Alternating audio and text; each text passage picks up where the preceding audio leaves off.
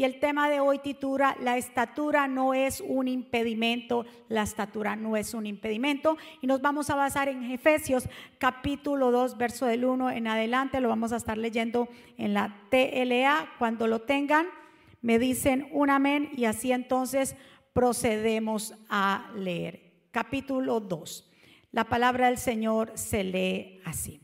Antes ustedes estaban muertos para Dios, pero eh, dice para Dios, pues hacían el mal y vivían en pecado.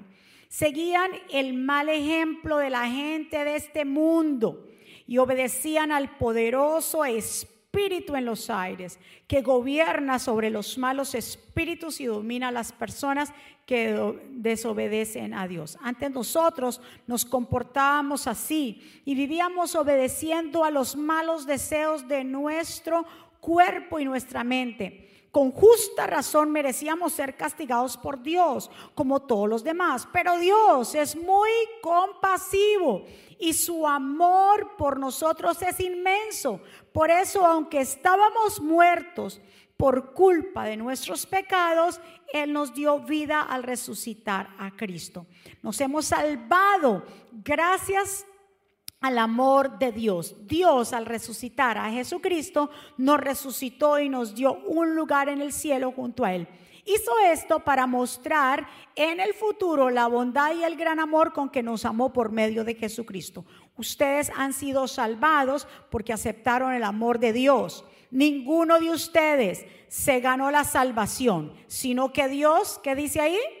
Se la regaló. Repitamos el verso 8. Ustedes han sido salvados porque aceptaron el amor de Dios.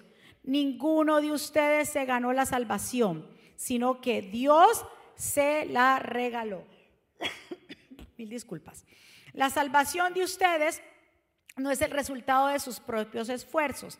Por eso nadie puede sentirse orgulloso. Nosotros somos creación de Dios. Por nuestra unión con Jesucristo nos creó para que vivamos haciendo el bien, lo cual Dios ya había planeado desde antes. Que el Señor nos bendiga a través de su palabra. Déjeme tomar un poquito de agua. Mientras tanto, saluda a su hermano que está a su lado.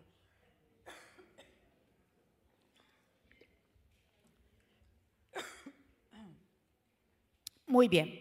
Acabamos de, este, leer este tremendo verso que está en el libro de Efesios y hoy vamos a hablar un poquito de lo que es que somos salvos por gracia. Aquí el apóstol Pablo en Efesios nos está hablando y le escribe a los Efesios y parte de la carta de los Efesios nos habla del proceso de la salvación que viene por resultado de la gracia de Dios por medio de nuestra fe.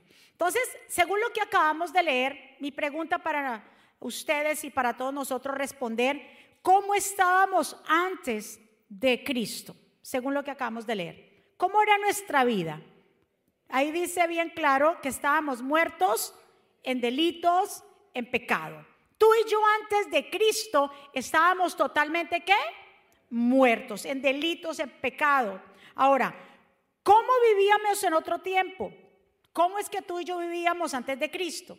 Dice, siguiendo las corrientes de este mundo no, nos dirigíamos por el Espíritu Santo, nos dirigía quien nos dirigía era el príncipe de las tinieblas, Satanás. Hacíamos lo malo, hacíamos pecado y no nos dolía en el corazón porque estábamos envueltos en delitos y pecados. Hasta que llegó Cristo, bendito sea el Señor, que llegó a nuestra vida. Entonces, ¿quién dirigía nuestra vida? Diga conmigo el diablo. No le tenga miedo, seamos sinceros. A usted y yo no nos dirigía el Espíritu porque estábamos haciendo lo malo. Nos revolcamos en el pecado. Entonces, ¿quién era, quién era que nos dirigía nuestra vida? El diablo que el Señor lo reprenda. ¿Sí o no? Así estábamos nosotros. Pero gracias a Dios y lo que acabamos de leer aquí, por la gracia, diga conmigo, por la gracia. La gracia, por la gracia de Dios, que Dios es rico en misericordia por su gran amor que nos amó, aún nosotros que estábamos muertos, ¿cuántos estábamos muertos sin Cristo?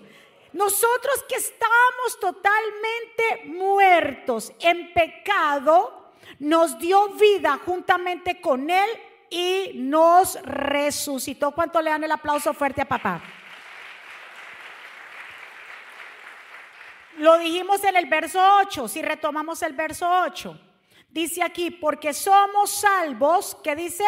Por gracia, por medio de la fe. Esto incluso la salvación no la has ganado ni tú ni yo por ningún mérito. La salvación vino a través de nuestro arrepentimiento y cuando la gente se arrepiente, entonces viene la gracia y la gracia es la que nos salva. Esto no viene de nosotros, sino que es un qué? Un don de Dios. Dígale a su vecino, somos salvos por gracia. Óigame esto tan impresionante. En el libro de Efesios el apóstol Pablo nos está hablando una gran verdad, que no es por nuestros méritos, no es por lo bueno que somos, por lo que hayamos hecho. Primero se necesita algo muy importante para recibir gracia. Usted me dirá, pastora, ¿cómo yo soy salvo? Somos salvos por la gracia de Dios. ¿Y cómo yo recibo la gracia de Dios? La recibimos por el arrepentimiento. Porque cuando nos arrepentimos de nuestros pecados y sabemos que hemos sido transgresores de la ley, hemos sido personas que en un momento estábamos muertos y necesitamos a Jesús para el perdón de los pecados, ahí viene la gracia y nos abraza y es por eso que recibimos salvación.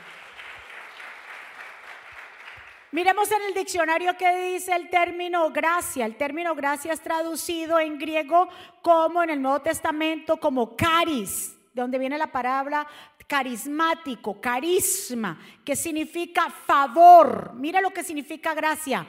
Favor, bendición o bondad. Favor, bendición o bondad. Entonces, ¿qué es lo que Dios ha hecho a través de la gracia en nuestra vida? Según la definición, ¿ha sido qué? Nos ha dado bendición cuando en realidad merecíamos qué? Maldición. Nos ha dado bondad cuando realmente nosotros hemos sido malos. Por eso dice el apóstol Pablo y hace un hincapié al cristiano que el cristiano que se olvide un poco o se quite esa idea de que somos salvos por méritos propios. Nuestra propia justicia es mirada como trapos de inmundicia. Nosotros no tenemos ni la autoridad ni la potestad para decir que porque algo, algo en bueno hemos hecho nosotros nos vamos a ganar la salvación. Somos salvos por qué? Por gracia. Entonces la gracia es que Dios nos escoge para bendecirnos. Mire lo que hace la gracia. Nos escoge para qué? Para bendecirnos en lugar de maldecirnos. A pesar de nuestro pecado, lo merece. Esta es la bondad de que Dios hace los indignos. Entonces, ¿para qué? Si yo le digo a usted, ¿para qué usted necesita la gracia? ¿Para qué necesitamos la gracia? Diga conmigo, para salvarnos. Sin gracia no hay salvación. ¿Y qué es el primer ingrediente para recibir gracia? Diga conmigo, arrepentimiento. Si la gente no se arrepiente, si la gente todavía no tiene conciencia que necesita a Dios, no puede obtener la gracia.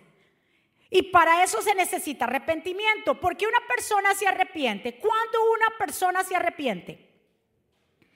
Cuando sabe que realmente ha cometido un error cuando realmente sabe que ha sido un transgresor. Entonces, cuando viene esa culpabilidad, hay un arrepentimiento. Y cuando hay un arrepentimiento genuino, viene el cambio. Porque tú y yo estamos hoy aquí. Porque sabemos y entendemos que necesitamos a Dios en nuestra vida. Porque sabemos y entendemos que fuera de Dios nada podemos hacer. Que necesitamos a Cristo. Dígale a su vecino, necesitamos a Cristo en nuestra vida.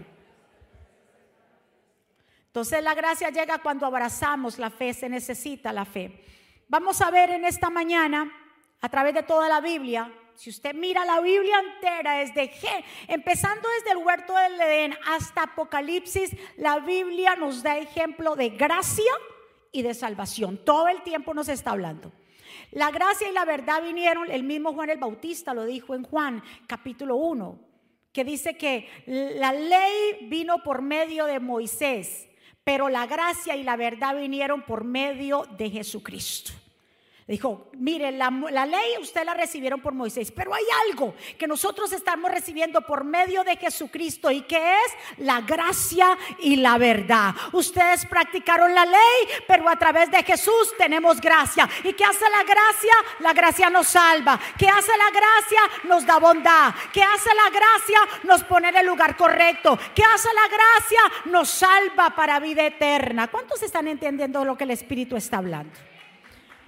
Realmente Jesús no vino a condenar al mundo, sino a salvarlo. Escuche bien esto. Jesús no vino a condenar al mundo, sino que vino a salvarlo. Lo dice en Juan 3:17. Porque dice, porque no envió Dios a su Hijo al mundo para condenar al mundo, sino para que el mundo sea salvo por él.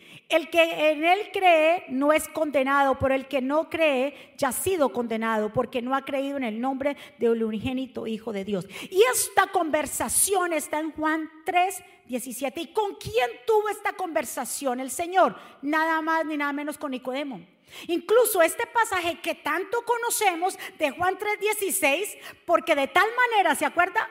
Porque de tal manera amó Dios, ¿verdad que sí? A su único hijo que todo aquel que en él crea, mandó a su hijo a morir en este mundo para que todo aquel que en él crea no se pierda, más tenga vida eterna. Usted sabe que ese, esa escritura o ese verso bíblico y a partir hasta el 17 fue una conversación que Dios tuvo, con Jesús tuvo con Nicodemo. Esta revelación la recibió Nicodemo cuando Dios, cuando Jesús le habla del nuevo nacimiento. Este versículo tan poderoso que todos no sabemos fue una conversación entre Nicodemo y Jesús que fue a buscarlo Nicodemo, uno muy importante de la sinagoga, fue a buscar a Jesús eh, de, noche para que no lo vieran, pero se recibió tremenda revelación. Vamos a hablar un poquito de un personaje en la Biblia que lo alcanzó la gracia y el favor, que lo alcanzó, porque recuerde, para poder recibir gracia, ¿qué es lo primero que tenemos que hacer? Acuérdese eso siempre, necesitamos arrepentirnos. Si no hay arrepentimiento, no hay perdón de pecados, no hay remisión de pecados. No podemos seguir, llega Jesús a nuestra vida, no podemos seguir como andábamos. Tiene que haber un cambio, tiene que haber un cambio de mente, una metamorfosis, dolernos. Si hay algo ahí, ya no somos practicantes del pecado. Escuchen muy bien, una cosa es que haya tentación, pero somos, estamos tan conectados con Dios que no vamos a sucumbir a esa tentación, porque podemos salir corriendo porque queremos agradar siempre a Dios. Miren esto, un ejemplo de gracia, Lucas capítulo 19, vamos a leerlo rápidamente. Dice, Jesús entró en Jericó y allí había vivía Saqueo, un hombre muy rico que era jefe de los cobradores de impuestos. Saqueo salió a la calle para conocer a Jesús, pero no podía verlo pues era muy bajito. Y había mucha gente delante de él. Entonces corrió a un lugar por donde Jesús tenía que pasar y para poderlo ver se subió a un árbol de higos. Cuando Jesús, dice ahí bien claro, eh, pasó por allí, miró hacia arriba y le dijo, saqueo, bájate ahora mismo porque quiero hospedarme en tu casa. Qué tremendo. Retomando después el verso 6 en la Reina Valera. Entonces él descendió a prisa, le, le, recibió con gozo. Al verlo esto, todos murmuraban diciendo que había entrado a posar con un hombre pecador. Entonces Saqueo, puesto en pie, dijo al Señor: He aquí, Señor, la mitad de mis bienes te doy a los pobres. Y si algo te he defraudado, alguno se lo devuelvo cuadriplicado. Jesús le dijo, hoy ha venido la salvación a esta casa, por cuanto él también es hijo de Abraham, porque el Hijo del Hombre vino a buscar y a salvar lo que se había perdido. ¿Cuánto le da un aplauso fuerte? Jesús iba, si ustedes miran los versos anteriores, Jesús iba hacia Jerusalén, iba a ser más adelante ustedes notan que Jesús iba a hacer la entrada triunfal. ¿Qué era la entrada triunfal? La última entrada de Jesús para celebrar la Pascua. En ese momento toda la multitud se iba a reunir para reconocerlo como el Mesías, pero también en, ese, en esa misma época iba a ser crucificado. Pero antes de pasar o antes de entrar a Jerusalén, tenía que pasar por Jericó. Y el Señor entra a Jericó. Había algo que hacer en Jericó. Había un hombre que la Biblia lo describe y vamos a ver las tres cosas que la Biblia nos hablan de este hombre, las características que nos habla de, eh, este hombre eh, llamado Saqueo. Primero, ¿cuál es la característica primero? Que era rico y muy rico. Segundo, era jefe, no era un cobrador de impuestos, era jefe, era el duro, era el matatán de ahí, ¿verdad? Era el fuerte, el, jefe de los cobradores de impuestos. Y otra cosa que nos habla, que era bajito de estatura. Por eso el mensaje se llama la estatura, es como quien dice, no es un impedimento. Entonces, ¿cómo este hombre, porque era, era un hombre judío, cómo este hombre se había convertido en un hombre rico? Pregunta, ¿cómo llegó a ser tan rico? Ya ustedes lo saben. Si era recaudador de impuestos, era se había hecho rico ilícitamente. No es como los, los impuestos de acá del IRS, que ellos toman lo que es, si alguien no paga, entonces le envían una carta o lo buscan, pero te están reclamando lo que es. En ese tiempo del primer siglo no era así. Cuando estaba eh, Roma eh, realmente, digamos, dirigiendo y había poseído a Jerusalén y era el que estaba ahí reinando, habían puesto hombres judíos de la misma raza judía que estaban ahí para en diferentes ciudades para que estos mismos judíos fueran recaudadores de impuestos y pagaran a Roma.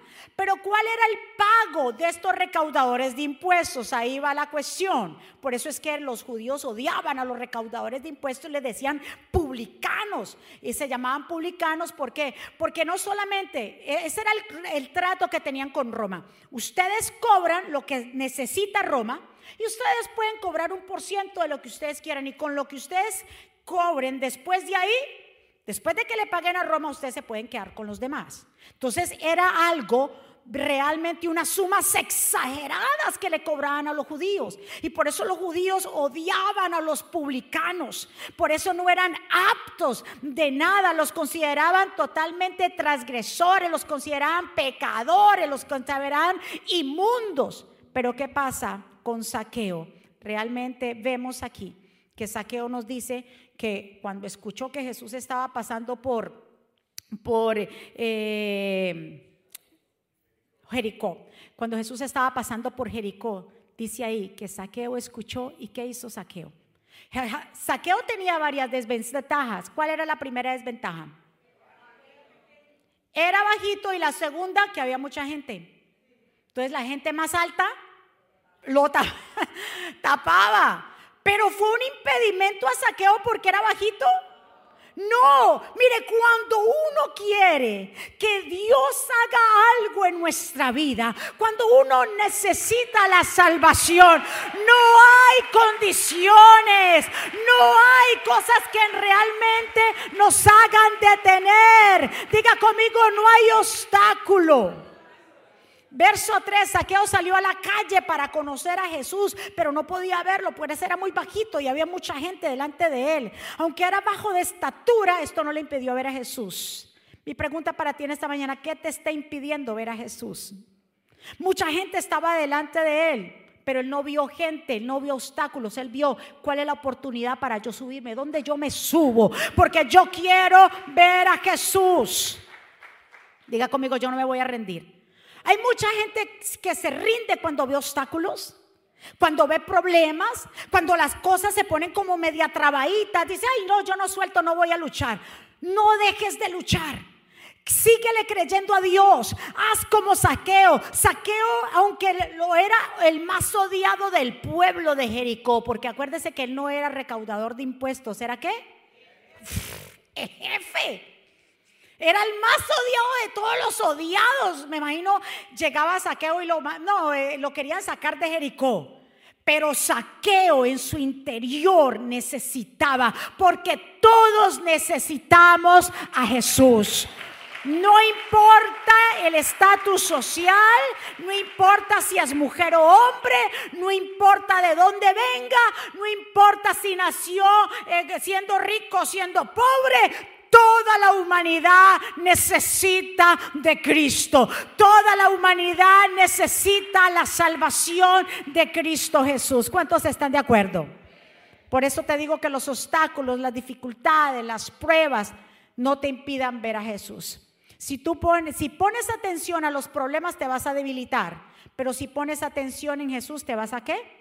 A fortalecer. Es como se acuerda los cuatro amigos del paralítico que realmente tenían a su amigo que estaba paralítico, vieron obstáculo, que la puerta estaba obstruida, mucha gente, Jesús estaba en una casa, no podían entrar para llevar a su amigo. ¿Qué hicieron ellos? Se subieron al techo. ¿Cuántos aquí están dispuestos a subirse al techo? ¿Cuántos de aquí? Ellos se subieron al techo. ¿A dónde se subió Saqueo? Al árbol. ¿Cuántos aquí están entendiendo? ¿Cuántos están dispuestos aquí a hacer lo que sea necesario para que Jesús llegue a nuestra casa? Para que Jesús more en nuestra casa. No hay excusas. Ahí él tenía una excusa. Soy bajito, hay mucha gente. Yo no sé cuál puede ser la excusa de este tiempo tengo que trabajar mucho, tengo que hacer dinero, ¿quién me va a pagar la renta? Tengo que hacer, eso es, lo de ahora de la gente, tengo que hacer mucho y, y está totalmente desenfocado. No dejes que absolutamente nada ni nadie te obstruya a ir corriendo a ver a Jesús. ¿Cuántos están? ¿Qué cosas tú crees que te están impidiendo ver a Jesús? Tal vez el pecado, que no lo quieres soltar, la incredulidad, la religión, porque la religión es como una venda que el enemigo pone y la gente tan religiosa no le, impide en realidad ver el perdón y la misericordia de Dios, la culpa, las raíces de amarguras o tal vez las cargas pesadas con las que tú estás trayendo todo el tiempo y te has permitido. Por eso el Señor dice en Salmo 55, 22, echa sobre Jehová tu carga y él te sustentará, no te dejará siempre el caído al justo. Por eso el Señor dice, vengan a mí todos los que estén trabajados y cargados que yo los voy a hacer descansar. Pero mire la reacción o la acción de, Saqueo. Cuando escuchó que Jesús pasaba por ahí, ¿qué él hizo? Bien claro, ahí está en el verso 4. Corrió, diga conmigo, yo voy a correr. Hay gente que le dice, mira, camine para la iglesia, hoy es domingo, tengo que lavar, tengo que planchar. ¿Qué más la gente pone de excusa? Ay, que hay cortar la grama. ¿Cómo que cortar la, cortar la grama? ¿Qué más dice la gente? Viene, visita, como si la visita tuya es más importante que llegar a la iglesia, que la visita tuya venga contigo a la iglesia, tráigalo. Que la visita tuya venga a la iglesia. Y es que puede ser que mucha gente dice, no, pero un domingo y no pasa nada. O sea, lo tomamos, como decía el apóstol Pablo, no tomen esta libertad para tampoco ser libertinaje. Entonces, no, no pasa nada, es un domingo, pero eso de, de, comprometer muchas veces porque es domingo, porque es un solo domingo, que la visita tuya hagan la agenda después del servicio. ¿Cuántos están de acuerdo? No seamos tan liberales. Estamos libres en Cristo, pero no seamos tan liberales, ni tampoco, tampoco desmerezcamos la gracia de Dios. ¿Cuántos están? Corriendo, dice aquí que Saqueo subió un árbol sin comoro para verle, porque había, había pasar por allí. Mire, Saqueo tenía no curiosidad, yo no le llamo a esto curiosidad, porque por la curiosidad murió el gato. No creo que haya sido curiosidad. Lo que él tenía era una hambre y una pasión por conocer de Jesús. Cuando hay hambre, cuando hay pasión por Jesús, uno corre a donde está Dios, uno corre a donde está su presencia. Uno le hace falta venir a la iglesia, a uno le hace falta estar entre, ay, a uno le hace falta estar entre los hermanos, a uno le hace falta recibir la adoración, a uno le hace falta recibir la palabra. Ay, con quién yo hablo, ay Dios. ¡Santo! Cuando uno tiene ese sentimiento de necesidad y de pertenencia, uno corre. Yo no sé de usted si usted va a correr conmigo, pero Saqueo corrió. Saqueo, ay Dios. Saqueo corrió a donde estaba Jesús. Saqueo no le importó. Saqueo dijo, yo voy a ver. Dígale a su vecino, tóquele a su vecino y diga, yo voy a correr donde está Jesús. Oh Dios. Uh. Escúcheme esto. Chiquito, con mucha gente. Pero ¿qué pasó? Dijo, yo no me voy a detener me llamarán medio metro. Me llamarán enano. Pero de que yo vea a Jesús, me voy. Ay, yo no sé. Dice que él se fue corriendo. Lo único que pensó es, ¿dónde me subo? Nadie me va a cargar. Nadie me va a poner sus hombros. Y lo primero que pensó fue, me voy a subir a un árbol sicomoro. ¿verdad que sí? El árbol sicomoro incluso está todavía, según lo que dicen, está todavía en Jericó y es una, una de las maravillas que la gente visita.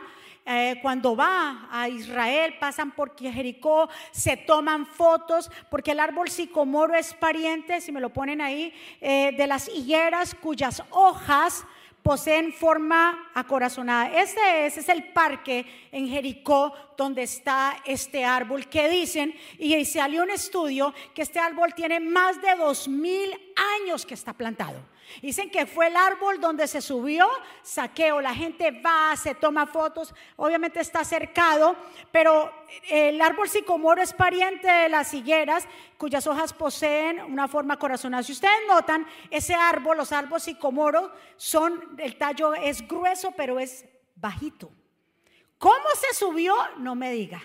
No me cuente ni sé. lo que sé es que como el tallo es pequeño, ahora el árbol sicomoro, el tallo es pequeño, es verdad de estatura, pero realmente sale o es frondoso hacia los lados, tiene muchas ramas. Entonces ahí él se subió, se agateando como sea, quien lo ayudó.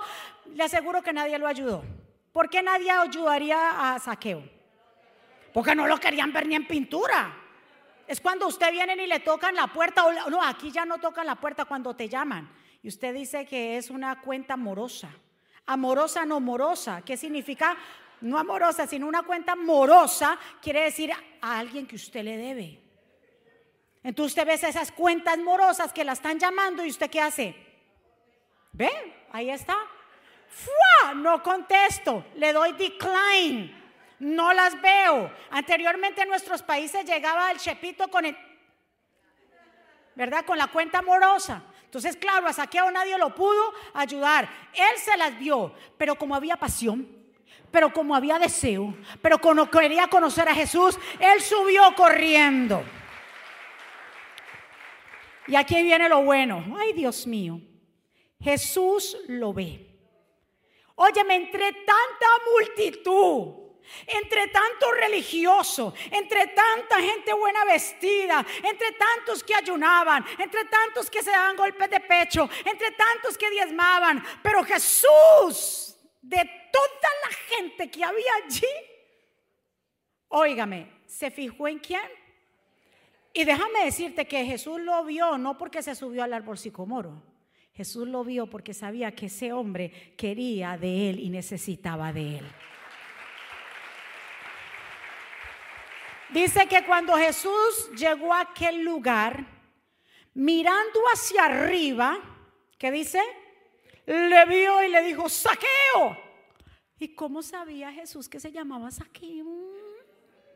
Porque Dios es un Dios personal porque Él te conoce a ti, porque Él me conoce a mí, porque Él conoce tu pasado, tu presente y tu futuro. Él es un Dios personal que no va por ahí dando vueltas, porque conoce cuál es tu nombre, porque te conoce a ti a mí antes de la fundación del mundo y te ha llamado por tu nombre, te ha llamado como hermano, te ha llamado como Liliana, te ha llamado como Yamilé, te ha llamado como Claudia, te ha llamado como Norma, te ha llamado como Ana, como Raymond, como Janklin. Te ha llamado como Misael. Te ha llamado a ti. Oh Dios, ¿cuánto le da un aplauso fuerte? Uh. Señores, aquí este hombre Jesús lo vio y dice, y mira hacia arriba y lo llama saqueo. ¿Qué es lo que le dice? Date prisa. O sea, la cosa es ya. Date prisa, saqueo, y desciende, bájate de ahí, como sea, bájate de ese árbol. Porque hoy es necesario que yo pose o more y me establezca en tu casa. Diga conmigo, es que Dios me ve. Dios te ve a ti a mí como vio a Agar en un momento difícil cuando estaba embarazada y salió corriendo porque su señora Saraí le estaba haciendo la o Sara le estaba haciendo la vida imposible y dice que vino un ángel y la vio afligida y embarazada y le dijo, "No te preocupes, tu hijo será también bendecido, regresa de nuevo hacia tu señora." Dice que había un pozo ahí, entonces ella dijo y le puso a, su, ese pozo el Dios el que me ve, porque Dios vio mi aflicción. Dios ve tu aflicción. Dios ve los momentos difíciles que estás pasando. Dios ve lo que está pasando en tu casa, con tu familia, con tu negocio. Y Dios siempre viene al socorro de nosotros. Así como vio a un saqueo que estaba de arriba con una necesidad, también Dios ve tu necesidad. Y Dios te dice, corre, deprisa, bájate de ahí, bájate de ese lugar, porque hoy quiero hospedarme en tu casa. ¿Cuántos quieren que Dios se hospede en su casa? ¿Cuántos quieren Dios ven a mi casa? Ven a mi casa, ay, yo te necesito, ven, ven, ven, ven, ven a mi casa, Dios, que te necesito en mi casa, te necesito en mi vida. Ya casi para terminar y cerrar en esta parte, para seguir en la segunda en el segundo servicio. Escuchen muy bien. Jesús nos ve. Jesús vio la fe de Saqueo que hizo en realidad llamar la atención. ¿Qué fue lo que le llamó entonces la atención a Jesús? La fe de saqueo. La fe de saqueo lo hizo sobrepasar los obstáculos. La humildad y el entusiasmo de saqueo, porque saqueo recibió con entusiasmo al Señor, ¿verdad que sí? Bien claro lo dice ahí. Dice Jesús lo ve y lo llama, saqueo por su nombre, Dios es un Dios personal. ¿Sabe? Incluso, ¿sabe qué significa el nombre saqueo? Increíble. El nombre saqueo procede del hebreo que significa justo y puro y delante de todos lo llamó justo, puro. Yo me imagino que los demás, justo y puro. justo y puro, ¿cómo que justo y puro si ese nos roba la plata? ¿Cómo que justo y puro y sobre todo sálgase ahí que voy a posar en tu casa, me voy a hospedar en ella? Era Dios diciéndole, saqueo, no importa lo que digan los demás de ti, yo veo tu corazón, no importa lo que la gente piense de ti, no importa tu pasado, si fuiste ladrón, si fuiste todo lo malo que tú quieras ponerte. Dios lo que está mirando no es tu pasado, Dios lo que está mirando el corazón que tú tienes ahora, del cambio que quiere. Saqueo quería un cambio, Saqueo quería un cambio. Estaba ya totalmente cansado de robarle a la gente. Se había hecho rico ilícitamente. Sabía que no le estaba agradando a Dios y quería un cambio. El que quiere un cambio se sube al sicomoro. Yo no sé de usted. El que quiere un cambio hace lo que sea con tal de agradar a Dios. ¿Cuántos están de acuerdo conmigo? Escuche muy bien, Jesús está invitando a las personas de hoy, así como lo dijo en Apocalipsis 3:20. He aquí, yo estoy a la puerta y llamo. ¿Verdad que sí? Si alguno escucha mi voz, ¿verdad que sí? Y abriere la puerta, yo entraré a él y cenaré con él y él conmigo. Es la misma invitación que el Señor le hizo a Saqueo. Saqueo, yo quiero ir a tu casa. Saqueo no dijo, ay Señor, espérate, ve que tenía una reunión con estos otros. Señor, ¿por qué no mañana? Cuando Jesús le dijo, Saqueo, date prisa, bájate ahí, porque es necesario que yo me pose en tu casa. A Saqueo no le dijo, espérate un ratico, Señor, espérate mañana, espérate la semana que viene, espérate el mes cuando pague la renta. Espérate cuando tenga tiempo, cuando ya esté viejo, cuando no tenga fuerzas. ¿Por qué? No, Saqueo salió corriendo porque había una necesidad. Cuando necesitamos a Cristo, es que salimos corriendo desafortunadamente, como siempre lo he hecho, desafortunadamente en este país, como todo lo tenemos, como todo se nos facilita, con una línea de crédito nos pueden dar carro, casa y moto. ¿sí? Y bicicleta y todo lo que quiera, la gente no busca. Porque ya le gustan los dólares, les gustan los verdes. Trabajan dos, tres, cuatro trabajos, cinco. Y Dios bendiciéndolo por un lado y ellos afanados por otro. Que Dios nos guarde. Que Dios nos guarde a que llegue un momento difícil en nuestra vida para reconocer quién es Dios en nuestra vida. ¿Cuántos están? ¿Y sabe lo que más me impresiona de este verso bíblico de Apocalipsis capítulo 3, verso 20? Y que dice aquí, yo estoy a la puerta y llamo. ¿Sabe a quién Dios le escribió este verso bíblico? Se le escribió a, a esta iglesia de Apocalipsis, la Odisea, que era la iglesia tibia que dice que si fueras frío o fueras caliente, pero no tibio, porque a los tibios y hasta este versículo bíblico dice, yo estoy a la puerta y llamo. Esa es la iglesia de la Odisea que estaba tibia que no era fría ni era caliente. O sea que Dios todavía nos sigue al llamado de nosotros, que tal vez ve la tibieza de las personas, que no se comprometen, que le alaban cuando quieren, que le sirvan cuando quieren, que se congregan cuando quieren. Dios le está diciendo, ya hace el tiempo, sé que has estado tibio. Yo a los tibios los vomito, pero todavía, aquí yo estoy en la puerta y llamo. Si alguno escucha mi voz es como el buen pastor en Juan, dice, las ovejas que conocen al pastor oyen mi voz. Saqueo escuchó la voz de Jesús. ¿Estamos realmente escuchando la voz de Dios en nuestra vida, lo que Dios nos está diciendo? ¿Realmente estamos corriendo hacia el llamado de Jesús en nuestra vida? ¿O estamos tan ocupados? ¿O decimos no es el tiempo? Porque déjame decirte, que Dios nos está dando oportunidad, así como le dio en el arca de Noé a la gente que se subiera. Pero cuando se cierra el arca ya nadie puede abrir porque fue el mismo Señor que cerró el arca. ¿Cuántos están? Escuchen muy bien. Dios escoge a lo vil del mundo, a lo despreciado, a lo que la gente dice no puede, no tiene educación, nunca fue a una universidad, no tiene un título, no hace nada, no tiene nada, a lo que la gente desprecia eso Dios los escoge para que su nombre sea glorificado. A un saqueo, a un saqueo, ladrón de ladrones, Dios lo llama por su nombre porque le estaba diciendo a todo el mundo, yo no veo lo que ustedes, yo, o sea, yo no, yo no juzgo como ustedes juzgan. Dice que Saqueo corrió deprisa, preparó la mesa recibió a Jesús con tremendo banquete. Y aparte de recibir al Señor con tremendo banquete, dice estas palabras y lo llama a Saqueo, le dice bien claro en el verso 9, Jesús respondió, desde hoy tú y tu casa, miramos el verso 8, después de la comida, Saqueo se levantó y dijo a Jesús, Señor, voy a dar a los pobres la mitad de lo que tengo.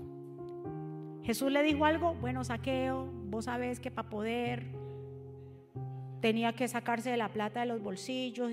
¿Le dijo Jesús eso? El solito. Porque los que realmente conocen a Jesús, eh, uno mismo sabe en qué ponerse a cuentas con Dios. Solito. Señor, voy a dar a los pobres la mitad de lo que tengo. O sea, va a compartir su riqueza que había sido ilícita.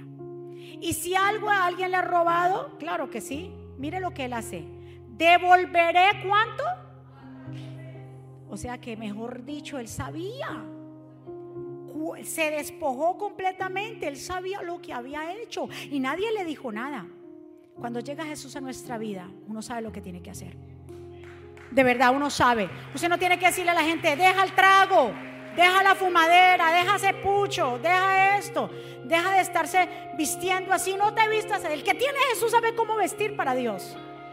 No tiene que estarle diciendo a la gente lo que tiene que hacer. Mire, arréglese aquí, hermana. No, el que tiene Jesús sabe qué cosas o cambios uno tiene que hacer en su vida. ¿Cuántos se levantan y le dicen gracias, Señor? Por eso empecé con Efesios capítulo 4, porque por gracia somos salvos. Y esto no es mérito de nosotros, sino de Dios. Saqueo se llevó una gran bendición en ese momento. Y Jesús le dice y responde, ay Dios mío, desde hoy, diga conmigo desde hoy. Dice Jesús, tú y tu familia son salvos, pues eres un, ahora si eres un verdadero descendiente de Abraham. Yo, el Hijo del Hombre, he venido a buscar y salvar lo que se habían alejado de Dios. Ahora sí eres un verdadero discípulo. Ahora sí eres un verdadero hijo de Abraham. Le devolvió la identidad a Saqueo. Dijo, Saqueo, tal vez tú eras un hijo del diablo antes, pero ahora tú eres un verdadero hijo de Abraham. ¿Por qué? Porque te pusiste a cuenta. Hoy nos vamos usted y yo a poner a cuentas con Dios. Cada uno sabe. Recuérdese que Jesús no le dijo a Saqueo nada con solo mirarlo, con solo decirle su nombre enfrente a la gente, con solo decirle, yo voy a pasar a posar por tu casa, me voy a hospedar ahí, con esos saqueos se sintió perdonado, se sintió amado. Tanto rechazo de tanta gente, pero con Jesús se sintió perdonado. Yo no sé si tú has sentido el rechazo de tus amistades, el rechazo de por lo que eras antes y sigues cargando con esa culpa porque yo fui así y a mí me conocieron siendo así. No tienes que cargar eso. La gente siempre es juzgadora, la gente siempre tiene ese recuerdo de nuestro pasado, pero Jesús no, Jesús nunca te lo tira en cara. Cuando Él ve que tenemos un corazón de arrepentimiento, que queremos el cambio, que queremos realmente que Jesús more en nuestra casa, nosotros mismos sabemos qué cosas tenemos que pedir. Levante su mano hacia el cielo. Padre, gracias por este tiempo. Aquí estamos tu pueblo, que nos ponemos a cuentas contigo, Dios. Ahí donde usted está, hable con papá. Si tiene gente a su alrededor, no tiene que decirlo audiblemente, pero hable en su mente con el Señor. Hable dentro, dentro del interior de su corazón. Y usted sabe, y yo, cada uno sabemos en qué cosa nos tenemos que poner a cuenta. Tal vez tú me dirás, yo no he cometido transgresiones ahora. No seamos como aquella parábola que Jesús nos habló del fariseo y del recaudador de impuestos también, que dice que los dos estaban en el templo y que el fariseo se acercó al Señor y le dijo, Señor, yo no quiero ser como estos pecadores, ladrones, recaudadores de impuestos. Líbrame, Señor, de ser como uno de ellos. Pero más dice que el Señor vio también al recaudador de impuestos. Y, dice que este hombre ni se acercó y ni podía levantar su mirada hacia el cielo y oraba y se daba golpes de pecho en señal de condolerse, con dolor mientras decía, oh Dios, ten misericordia y ten compasión de mí porque soy un pecador. Y pregunta al Señor cuál de ellos dos se fue perdonado. Aquel que decía y se, se llenaba la boca en decir que no hacía nada o aquel que estaba reconociendo que estaba haciendo lo malo. Todos nos tenemos que poner a cuentas con Dios. De una manera u otra le fallamos, sea con responsabilidades que hemos soltado, con cualquier cosa de, realmente tenemos que pedirle perdón al Señor. Padre, tú conoces la petición de tu pueblo, tú conoces la petición de los hermanos que también están en diferentes lugares. Oramos para que tú nos enseñes este camino a mantenernos firmes. Gracias por tu salvación y por tu gracia. Gracias por tu amor inefable, por tu gracia y misericordia infinita. Señor, así como saqueó, corremos. Cuando tú dices, yo quiero posar en tu casa, corremos a hacer, Señor, a hacerte el mejor banquete. Porque reconocemos somos incapaces, porque reconocemos nuestras faltas porque reconocemos que fuera de ti nada podemos hacer. Jesús es el mismo de ayer, de hoy, es siempre. Él no cambia. Su palabra es precisa y propicia en los tiempos de antes como los tiempos de ahora y lo va a hacer para los tiempos futuros. Muchas cosas pueden cambiar allá afuera, pero su palabra permanece para siempre. El cielo y la tierra pasarán, pero su palabra nunca pasará. Nos ponemos a cuentas con Dios en esta hora y le pedimos perdón al Señor. Así como saqueo, preparemos ese momento especial para Él. Y si hay que realmente, si usted está cargando con cosas, si quiere pedir perdón, pida perdón. Si usted sabe en su corazón que está enojado con alguien que lleva tiempo sin hablarle, es un familiar suyo, no guarde rencor, raíces de amargura, pida perdón, póngase a cuentas con Dios, porque el que se pone a cuentas con Dios alcanza misericordia. Padre, oro por tu pueblo que está aquí para que seas tú obrando de una manera sobrenatural en sus vidas. Nada podrá ser un impedimento. Rechazamos, Señor, y soltamos toda excusa. Saqueo no tuvo excusa. Lo apretaba la gente. La gente era alta y él era bajito, mas sin embargo se subió deprisa. Asimismo, para nosotros no hay excusa. No hay afán y no hay trabajo y no hay familia que valga. No, si queremos ser realmente tu discípulo, si queremos verte, Señor, cara a cara, tenemos que aprender a despojarnos de todo lo que nos asedia, despojarnos del peso, de ese peso que no nos deja subir y avanzar en el reino. Sellamos esta palabra en cada corazón. Si hay alguien aquí o alguien allá que desea abrir el corazón a Jesús, que sea reconciliarse con papá, que desea decirle, Señor, yo necesito que entres en mi vida. Señor no te juzga por tu pasado, Él quiere el presente tuyo. Lo tuyo ahora, como saqueo, es tu arrepentimiento y Dios lo acepta. Porque los corazones humildes, arrepentidos, Dios no lo echa fuera. Si alguien aquí que quiere hacer esta oración, repita conmigo, Señor Jesús, yo te doy gracias por mi vida. Yo te pido perdón por mis pecados. Yo te recibo como mi Señor y suficiente Salvador. Perdóname, Señor, y ayúdame, enséñame, dirige mi vida. Me pongo a cuentas contigo, reconozco que soy pecador, reconozco que tú eres el Mesías, el Hijo del Dios viviente. Perdóname y enséñame. Te recibo, Señor. Gracias Jesús, gracias Padre, Hijo y Espíritu Santo. Gracias por tu salvación y escribe en mi nombre en el libro de la vida. Denme un aplauso fuerte al Señor. ¿Quién vive? y a su nombre. ¿Cómo está el pueblo de Dios? ¿Cuántos alaban a Dios en esta mañana? Vamos. ¿Cuántos alaban? ¿Cuántos alaban? Por gracia, por gracia hemos sido salvados. Por gracia, por su misericordia. Esto no es don de nosotros, sino que es don de Dios. Por su gracia estamos aquí. Vamos a ser como saqueo. Vamos entonces a correr hacia el llamado. Vamos a decirle al Señor, yo quiero que poses ahí. Yo quiero que poses en mi casa. Yo quiero, Señor, que te quedes en mi casa. Porque si Jesús se queda en tu casa, serán salvos tú y toda tu casa. Serán salvos tus hijos. Dios alcanzará tu generación. Dios alcanzará a los tuyos. Cuando tú decides y le dices a papá, yo quiero que mores en mi casa. Yo quiero que mores conmigo. Yo estoy dispuesto a ponerme a cuentas contigo. Si en alguien yo he ofendido, me pongo a Ay, Señor. Espíritu Santo, Espíritu de Dios, Espíritu de Dios. Imparte vida, imparte vida a las personas que están aquí, a las personas que están allá. Rompe cadenas en el nombre de Jesús. Sí, Señor. Oh Dios.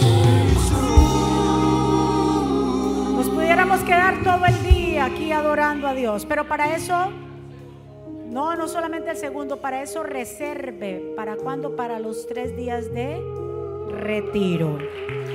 Reserve, porque el último fin de semana, tres días, viernes, sábado y domingo aquí en adoración.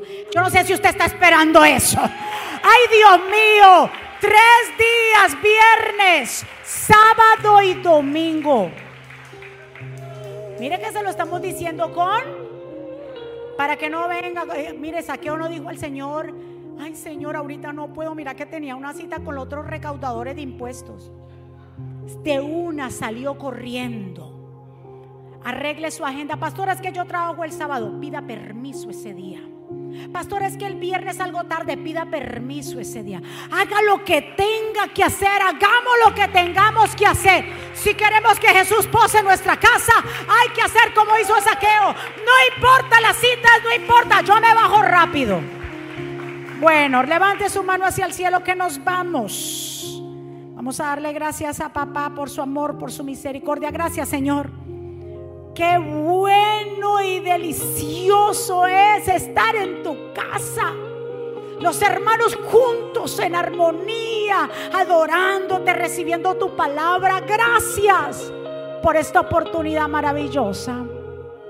Sellamos esta palabra en cada corazón y declaramos una semana bendecida, próspera de cielos abiertos, de buenas noticias.